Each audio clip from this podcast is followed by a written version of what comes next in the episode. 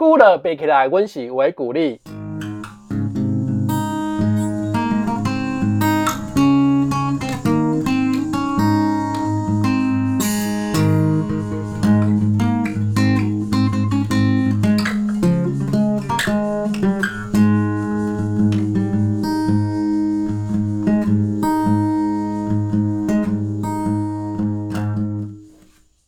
诶，各位线上的听众朋友，大家好！啊，非常欢迎各位朋友呢来收听阮为鼓励的节目。我是今仔日的节目主持人铁章铁匠王明燕。哦，啊，今仔日呢非常欢喜呢，阮为鼓励终于来到第三季了哈。诶，前面的第二季呢，诶结束之后，我们隔了一段时间啊，我们内部呢也这个伙伴重新再次的。来讨论说这个维古利的第三季到底要不要继续哈？但是因为大家觉得哎非常的有趣，那也能够透过这样的时间呢，好在空中跟各位线上的朋友来聊一聊一些我们对于啊时事或是一些其他事情的一些观察跟看法。所以呢，我们第三季呢也就在这样的一个啊这个初衷之下呢，我们就继续的来进行第三季的节目。那从我们第三季开始呢，我们就会啊多邀请一些我们想要了解的领域上面有学有专精哈的一些相关的朋友们来一起跟我们聊聊啊台湾社会的一些大小事情。好，那今天呢，这个跟我们一起啊跟我们跟我一起搭配的我们的另外主持人呢，就是我们的赵荣，掌声鼓励，请他自我介绍一下。嗯，大家好，我是赵荣，然后目前在台台湾接近嗯台北党建处是嗯政策法嗯政策法律相关的呃算是研究员，然后我目前就读台大科法所，嗯，然后很开心，嗯，今天跟明月一起邀请到宇帅当我们第三季第一集的来宾。好，谢谢赵哦，赵荣也是高材生呢，台大科法所呢，哈。好，对，我们今天其实刚赵龙帮我们来破梗了哈，就是说我们今天也邀请了一位这个非常有趣的来宾，非常符合我们今天的主题。那我们今天的主题到底是什么呢？我们的主题就是早教三阶合适，你要绿人吗？哦，那我相信早教也好，三阶也好，甚至合适也好，都是啊在。三级警戒之前都非常热门的议题。那虽然我们的啊很高兴呢，这个即将要迎接到这个解封，我们录录音的时间了哈，早上才刚这个宣布要解封了。好，那接下来其实很多日常生活的柴米油盐酱醋茶，我们都还是要去面对。哎，所以这个绿能的问题呢，相信不管有没有疫情，我们都是要面对的哈。那我们今天邀请的来宾呢，是这个啊宇帅啊，我们先请宇帅跟大家打个招呼好了。呃，大家好，我是宇帅。Hello，宇帅，哎，Hello，好久不见了哈。对，现在都只能在空中见面。那我跟宇帅其实也算是认识一段时间了哈。他其实因为本身他也是这个台大城乡所的高材生哦，哦，也是这个算是跟赵龙也同一所学校的校友。那我们过去这个因为呃一些关心一些共同的议题，所以有有认识的哈。那我们现在就是这个。宇帅本身也对于环保各方面的这个议题也相当的重视，那目前做的工作也是相关这个啊，在啊国会上面的相关议题的一些工作哈。好，那今天呢，这个我们要来跟宇帅聊一聊，就是有关于这个早教三阶合适哦相关的这些议题。哎，那宇帅，我先请教一下哈，就是说这个。这我我我想你在国会工作哈，其实对于这个早教跟三阶的这个议题，应该算是相当熟悉哈。对对，我们有去考察。是先给 我们介绍一下早教到底是什么东西？我想应该很多人不太清楚。其实呃，其实大家比较熟悉是珊瑚礁啦哈。那珊瑚是一种动物嘛，哦，它可以这个把这个钙捕捉，然后变成碳酸钙，然后就变成珊瑚礁这样子。好，那藻礁的话是藻类，是植物。那这个植物呢，它也是可以像珊瑚一样做类似的工作，就是可以捕捉钙，然后变成碳酸钙之后，也会形成藻礁。那这个藻礁跟珊瑚礁呢，它们就是有很多孔隙。所以它们形成之后呢，会变成海洋生物的一个很重要的栖息的地方。哦，对，啊，那个藻，它上面是有藻吗？海藻、水对对对，它是有一种呃，其实有很多种类似功能的藻类，所以藻类也很多种。好，那其实那个珊瑚礁跟藻礁差异点就在于说，珊瑚礁需要在比较热带的地方嘛。哎，好，所以其实目前我们讨论的，像桃园地区有很多的藻礁，其实有部分是因为这边天气没有像垦丁，哦，或是屏东那边那么热，所以它这是变成一个呃珊瑚没有那么大的优势，所以变成藻类它有办法跟它竞争。好，如果桃园这边天气更热的话，其实就会变成都是珊瑚礁。好，所以藻礁它的特特殊性就是它是植物的，而且呢，它在气候条件下，它是好，就是在珊瑚没有优没有那么大优势的地方，它可以取代珊瑚的作用。这样哦，所以说在台湾的话，就是嗯比较南边就是珊瑚礁，然后比较北边就是藻礁，这样。对对对。哦啊，那我们台湾的藻礁大概都分布在在在哪什么地方呢？哎，所以最多就是桃园，然后这个往南快到苗栗，然后往北快到新北，其实这一带片有很多藻礁。哦，啊其实范围蛮广的哈。诶，所以其实有好几区啦，好几个区域。那我们今天这个三阶主要争议的那个地方，大潭只是其中一部分，哦，只是其中一部分。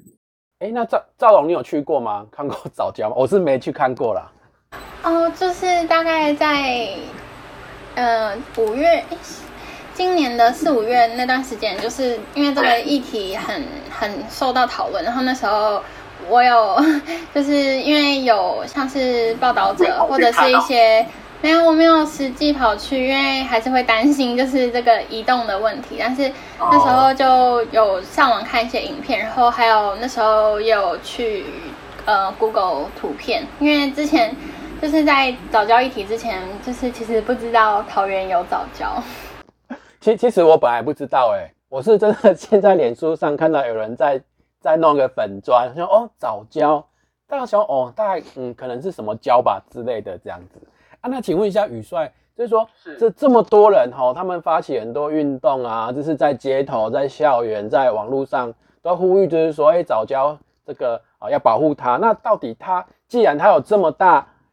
片的范围有这么多的早教，那，它其实是它的重要性在在什么地方？好像看起来到处都有的感觉，是那是这样吗？还是应该也没有说到处都有，是说全世界有分布早教的区域其实是有限的啦。好，那台湾的话，其实是说，呃，桃园那一片海岸有蛮多地方都有藻礁，好，只是相对于珊瑚礁，它还是算比较少。哦，所以其实它有它的珍贵性，就是说地理分布的范围比较比较可能在特定的地方才会有。那另外一个是说它是植物造礁嘛，好，植物造礁它其实速度比较慢，所以它其实要比较长的时间才能够形成藻礁。哦，所以它其实像如果这么大一片，它其实那个累积的过程是需要很长的。对对对，很长的时间。那另外一个是说。呃，其实桃园的藻礁有发现那个嗯，保育类生物嘛？哦，它其实藻礁珊瑚，对对对，藻礁本身它也是有很多这个适合多样多种性的生物在里面。对对对，因为它有很多孔隙，所以它很适合海洋生物躲藏跟生存在里面。了解，对对对，难怪就是说，也就是说，当这个相关的，比如说台电要做三阶的这样的一个工程，在那边要做的时候，其实就大家会难免会觉得很可惜的哈。那这样的话，那为什么就是说我们的三阶会会选在那边？又又为什么要设立三阶呢？呃，其实三阶就是是天然气的接收站嘛，哈。嗯，第第三个天然气接收站对，第三个前面两个，一个在高雄。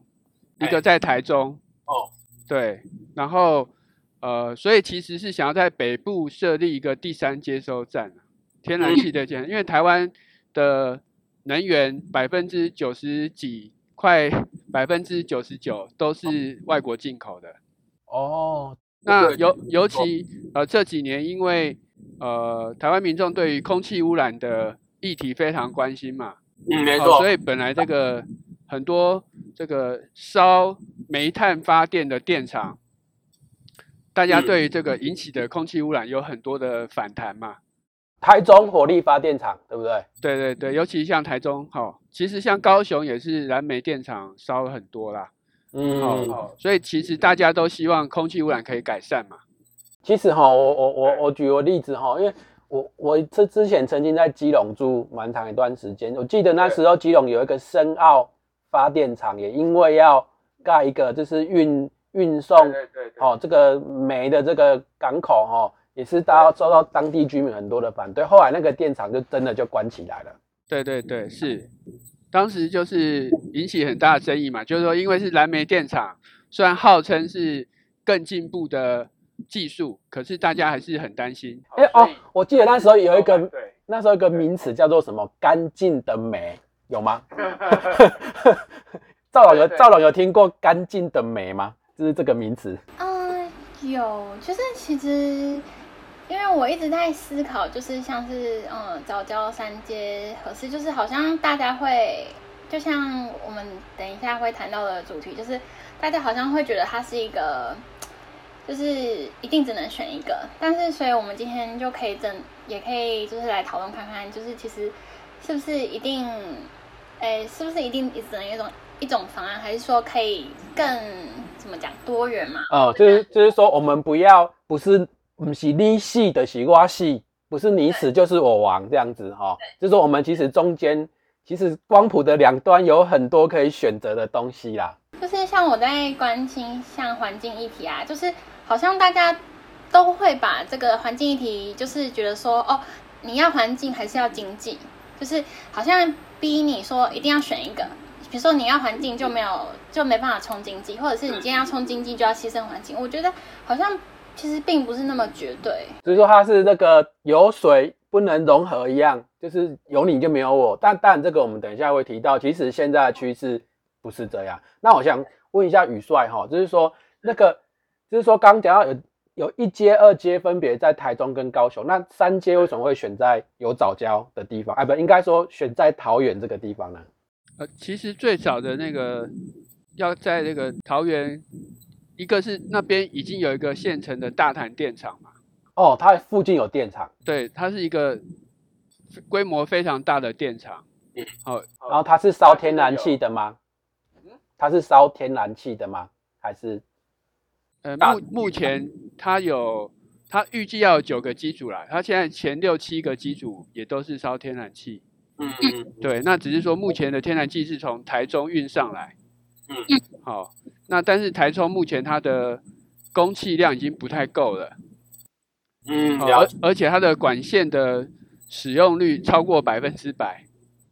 好，那其实满载就是了。对，那其实这个风险是蛮高的。如果发生什么情况的话，就会断气。哦，所以之前对，好像人断气。对对对，之前曾经发生过非常有名的大潭电厂断气事件，就是它引起全台湾的大停电嘛。嗯，就是它有一次天然气断气，所以它的电厂无法发电。哎，那它因为它的规模又很大，所以整个台湾的电网就不稳，就纷纷跳电。哦，对，那是是非常有名的。对，那这一次其实他选择在大潭那边，一个最就是它主要就是要供给大潭电厂的气。嗯，好，那另外一个是这个案子其实早在马英九时代就已经有一个定案，好，就要在那边开发。其实他不是最近才决定说我们要在那边盖一个接气站，而是很在马英九执政时期，那其实很早了呢。对对对，然后只是说马英九时代的呃案子，后来轮政之后，民进党上台之后，这个案子呢经过好几次的改变嘛。哦，就是说他其实有做调整啊，但是地点还是在那里就是了。对对对对对，那他就是说现在就是新的呃。执政党上来之后，他对于这个原本马英九时期的案子有做什么样的改变吗？那其实大那个三阶，它其实主要两块，一个是陆地的部分，一个是海域的部分。哦。那陆地的部分是所谓的工业区。嗯。好，工业区。那工业区的部分，其实呃，民进党上台之后，就是把它的面积缩小，本来要开发两百三十二公顷，哦然后现在改成本来改成要三开发三十七公顷，然后后来又缩小到二十三公顷。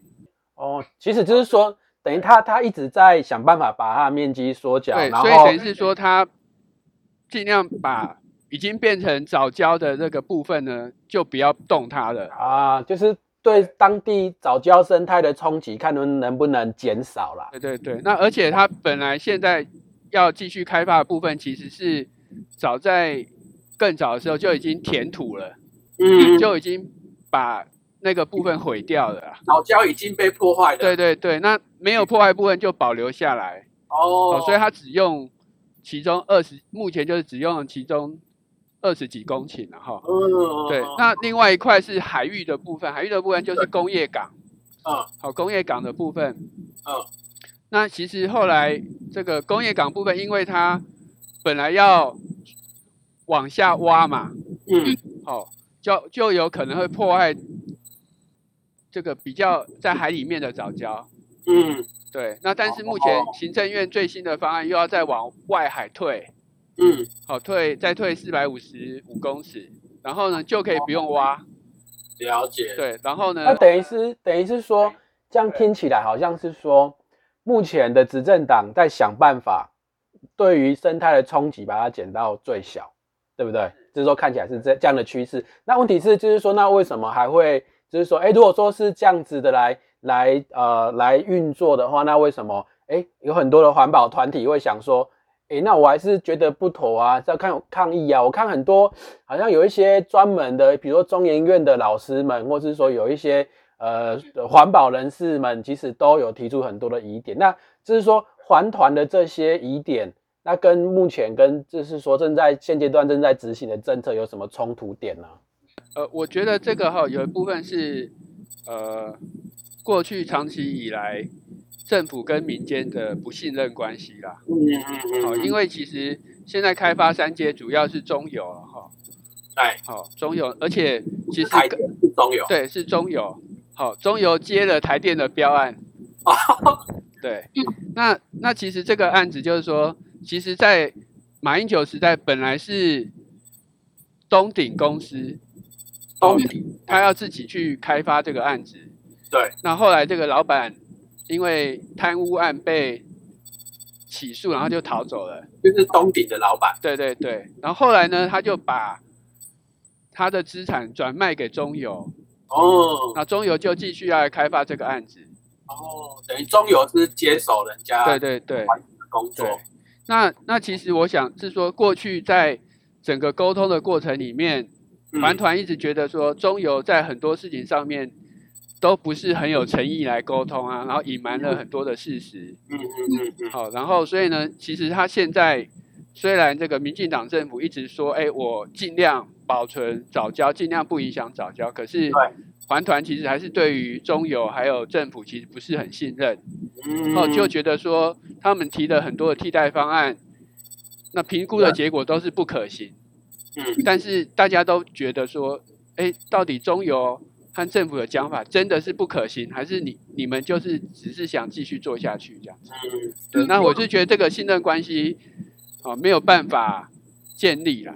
对，因为哈，就我看哈，就是说经济部的说明也好，或是说有一些相关的资讯，其实它都尽量把一些很繁琐的东西，简单的方式、图表的方式，让很多人可以去理解。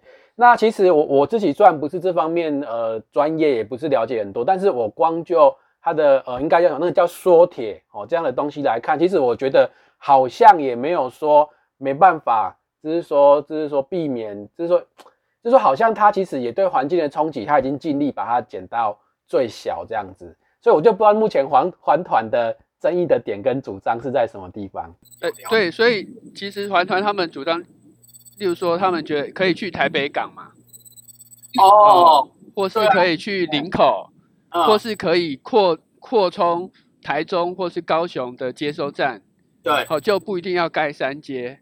哦但是中油后来评估都是说，都要花十一年啊、十三年，都要花更长的时间。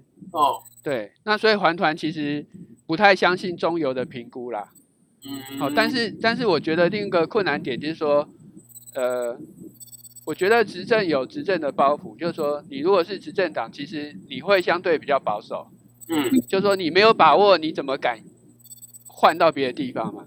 就是说如果我要换到台北港，我要换到林口，或是换到台中，我一定要很有把握，我才可能放弃现在的方案嘛。就是说，如果说大潭它本身已经有，就是说像你刚刚有提到说它本身有利用天然气做发电的话，其实直接在那边把气接上岸，应该算是比较经济的一点的做法吧。如果说你还要再往北拉到台北，甚至到林口，对，所以其实是说中油它的评估就是说，台北港或是林口或是台中，其实都要花十几年嘛。对，对，然后都有很多的变数，因为其实那个像林口或是台北港当地的民众，新北市政府还有嗯议会当时就有反对啊。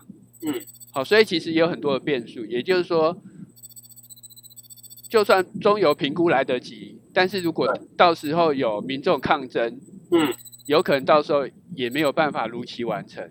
是，对，那相对来讲，大潭的部分其实之前中油也是有跟当地民众沟通嘛，嗯好、所以目前当地的民众是接受。对，那只是说环保团体当然站在保护环境的立场，觉得如果可以不盖，他们当然是希望不要盖。但是后来我看哦，其实好像有有一些环保团体的朋友们开始有做一些让步了，对不对？对对，现在就是环环保团体就有一些呃立场有些差异了啦。嗯嗯嗯，好、一个部分呢是说，呃，我们后待会会提到合适的问题嘛。对，对对，就是说，因为对很多环保团体来讲，那核能更是一个不能够接受的选择。嗯好，如果因为这个三阶没有办法盖成，那会不会造成台湾有缺电的问题？嗯，对，哦那那这样子反而变成合主张合适的人以这个为理由来要求我们要继续盖合适。嗯那但是我们知道，如果一旦核能电厂发生事故，那这个对于整个环境的破坏远远超过早教嘛。如果早教被破坏，对对对，因为如果发生核灾的话，那整个台湾可能就完蛋了。嗯那个环境整个影响绝对远远超过早教的影响嘛。了解。所以说，其实如果说这个三阶这样听起来，如果它没有办法如期完成的话，其实在对于北部的供电来说，其实会有一个很大的隐忧存在。对对对，因为呃，我们知道在疫情刚开始，就是呃疫情变得比较严重的时候，台湾也发生过停电嘛。啊，对啊，我记得在对那个那个三级之前，不是大家都要轮流供电吗？对对对，那其实就是因为目前台湾整个电网只有一个嘛，哈，啊，所以我们比较大的电厂如果发生情状况，那可能全台湾都要 都会受到影响，都要停电啊。对，那所以目前经济部的说法里面，大潭它会影响百分之六的供电嘛。嗯，好，所以很可能到时候如果没有办法顺利供电的话，其实台湾会面临很大的这个供电的压力。没错，尤其哦，你看最近是大家三级嘛，对不对？大家都在家上班，其实那个，我想那个供电量，就是说，其实需需求量其实也蛮大的哦。对对，对啊所以我们其实大家会觉得说，大家都在家上班，但是公司也有人上班，啊，对啊，对对，所以变成说你在家也用电，在公司也用电，所以其实用电量很可能是增加的。嗯，好，因为你在家以前不用没有在家，冷气都不会开嘛，都在公司对啊开。会会公司冷气对好，，那但是现在疫情的关系，所以公司也有开冷气，家里也开冷气，所以其实用电量可能是增加。不过哈、这我我想要了解一下，像像因为宇帅算是比较长期在这方面有很多的关心然后那像比如说赵龙的话，像赵龙就是我们都是一般的关，就是一般的路人嘛，或者说偶尔真的有时间关心一下。那对于这个议题，赵龙你你自己身边的朋友，就是说这样你你的观察是带他们的态度是怎么样？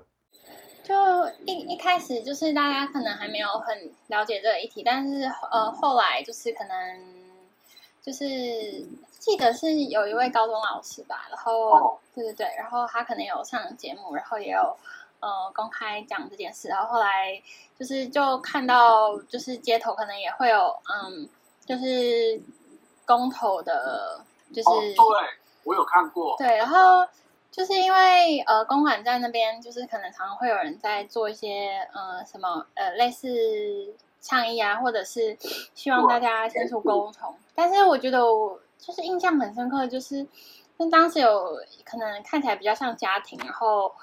嗯，其中一位就是也是小朋友，看起来就是国高中，然后他们就是已经下雨天，然后还是一直在街上，就是想要呃吸呃吸引更多人来支持这个公投议题，所以我当时觉得印象蛮深刻的。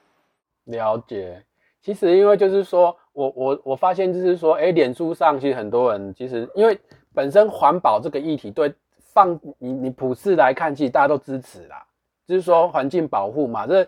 就保护我们自己生活的环境，保护只有一个的地球，其实大家都不会拒绝，也不会反对。